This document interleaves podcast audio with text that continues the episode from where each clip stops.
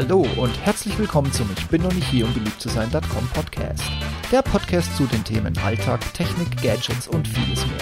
Mein Name ist Steve Schutzbier und heute geht es um Twitter sucks. Es wird Zeit für eine neue Alternative. Und Peter Thiel hat eine vorgestellt. Twitter nervt ja nur noch. User-Feedback, darauf drucken die in San Francisco ihr Toilettenpapier. Endlich editierbare Tweets, damit kommt Jack ja nur um die Ecke, wenn es vor einem Analystencall oder der Hauptversammlung eng wird. Neue Ideen, das witzlos schlechte Mobilinterface nun auch in den Browser auszurollen, ich könnte nur noch kotzen.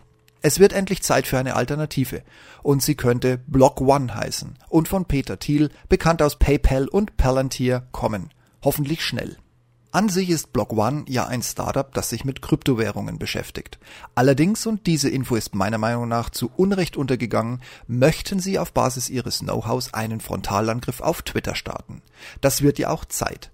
Auch wenn es Leute gibt, die meine 233.000 Tweets für unfassbar bedrohlich finden und meine Timeline bereits doppelseitig in schwarz-weiß gedruckt und als gute Nachtlektüre verteilt wurde, nimmt meine Nutzung trotzdem rapide ab. Kein Wunder, es war schon seit Jahren, also mehr oder minder mit Jacks unsäglicher Rückkehr zu Twitter, nicht mehr so uninteressant wie heute, den Kurznachrichten-Werbeblock zu benutzen. Dümmste Idee? Twitter sucht mir die besten zu mir passenden Tweets raus. Völlig ohne Zusammenhang, völlig ohne Sinn und Verstand, Jack Dorsey eben. Keine seiner Ideen ist gut genug für die Müllabfuhr, also schnell noch bei Twitter einfach mal umsetzen. Nach viel Protest kam nun ein Button, der die Timeline auf Mobilgeräten wieder, aber nur temporär, auf neueste Tweets zuerst umstellt. Na, danke für so viel Großzügigkeit aus der Firmenetage. Und dann diese witzigen Finanzzahlen. Umsatzrekorde über Umsatzrekorde, dank Sponsor-Tweet und Werbung. Ich ignoriere, da ich kein Blocker finde, sämtliche dieser Maßnahmen. Aber da wohl jedes Erscheinen auch in meiner Timeline als Pay-per-View von Werbekunden bezahlt wird, würde mich echt die Conversion Rate dieser nutzlosen dummen Tweets interessieren. Und ob Firmenkunden wirklich den vollen Preis zahlen oder die Zahlen, die wir immer gezeigt bekommen, nur nachverhandelte Pleiten sind. Und sollte jetzt dieses bescheidene, hässliche und noch userfeindlichere neue Twitter, das lediglich die mobile Ansicht in jedem Browser quält, wirklich noch, und davon ist auszugehen, es ist ja auch eine dumme Jack-Idee, Realität werden, bin ich gespannt, ob Jack seinen genialen Schachzug auch erst wieder wort- und tweetreich als ersten Schritt zum bearbeitbaren Tweet rechtfertigen wird. Und ja, das wird er. Hand drauf. Kurz gesagt, es wird Zeit für einen Nachfolger. Ohne Jack aber mein Einwurf auch auf dem diesjährigen Stockholders Meeting wurde klanglos übergangen. Daher hoffe ich mal, dass Peter Thiel und Mitinvestor Christian Angermeier und Block One sich dieses Themas annehmen. Und zwar bitte schnell. Die Grundidee ist schon mal einladend. Nutzer sollen direkt an Werbeerlösen beteiligt werden. Kapital genug sollte bei Block One Gerüchten zufolge auch vorhanden sein. Und dass sie an einem neuen Startup feilen, ist in der Branche kein Geheimnis. Und ja, erste Resultate sollen noch in diesem Jahr zu sehen sein. Block One müsste rechnerisch auf mindestens 700 Millionen US-Dollar sitzen, da sie 10% des insgesamt 7,4 Milliarden Dollar schweren Ausgabeprozesses des Kryptotokens EOS sitzen. Auch ist die Firma aktuell in Hongkong beheimatet und in Summe sollten 3 Milliarden in eine Neugründung gesteckt werden. Ambitionierte Ziele? Nein. Angeblich wurde eine erste Version bereits Finanzinvestoren präsentiert dieses Jahr wohlgemerkt. Man hört, die Plattform sei Twitter, wahrscheinlich bewusst ähnlich, führt aber auch die besten Funktionen von Facebook und Instagram zusammen. Es wird spannend, welche hier gemeint sein können. Der Clou. Wer sich auf der neuen Plattform anmeldet, erhält eine bestimmte Anzahl an Tokens.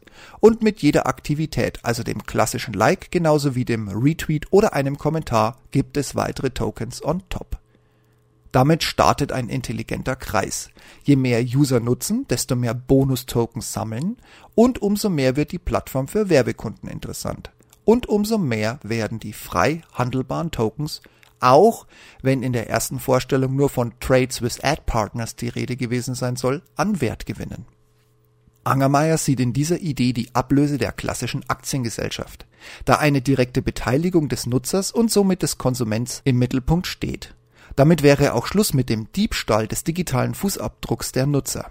Wenn es nach ihm geht, werden wir alle, sofern wir uns anmelden und aktiv sind, durch diese Existenz Geld verdienen. Geschätzt können 10 bis 100 Dollar je Nutzer und Monat verdient werden.